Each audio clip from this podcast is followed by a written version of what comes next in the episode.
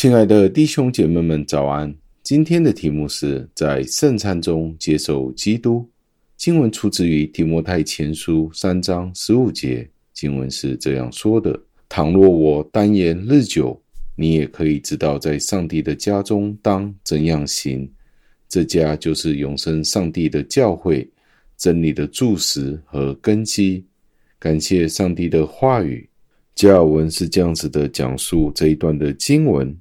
他说到：“我们要远离一切的邪恶的情感，以至于我们可以归向我们的救主耶稣基督，使得我们可以归向我们的救主耶稣基督。我们不应该在圣餐里逃避，我们应该怎么样的行事为人？让我们看一下今天的题目。我们要省察我们的态度。”我们不可以，当我们来到上帝的圣餐的面前的时候，一方面接受圣餐，另一方面，我们是以一个欺骗者的身份来到上帝的面前。所以，当我们接受圣餐的时候，也代表了我们用信心来接受上帝，也和其他同样与我们一同以圣餐去宣称。耶稣基督是我们的主，教会的弟兄姐妹们一起去宣称上帝是我们的主。我们应该省察而且洁净自己。当我们领受圣餐的时候，我们必须要在恩典当中越来越坚定，以至于我们被加入那身体里面，或者是被插入教会这个大家庭里面，就真正的与耶稣基督成为一体。我们要从福音里得到所有各种的应许，我们就要知道，当我们领受圣餐的时候，我们必须知道，我们是住在他里面，就好像是他住在我们里面一样。神拥有我们，而且把我们当成是他的孩子。我们今天恳切的呼求，并且相信上帝的良善。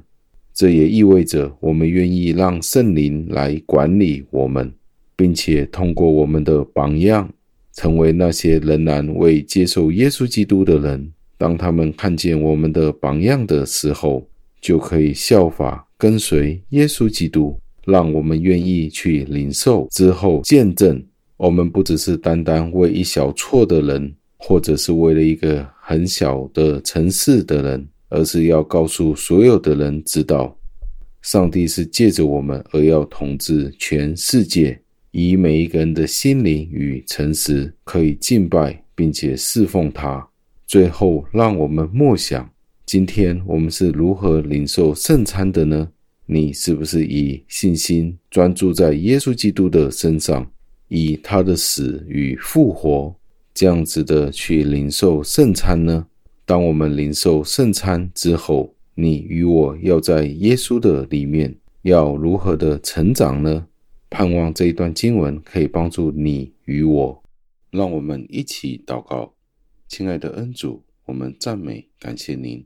为了圣餐的意义，我们再一次的思考，使得我们知道，当我们接受圣餐的时候，不单单只是一个仪式。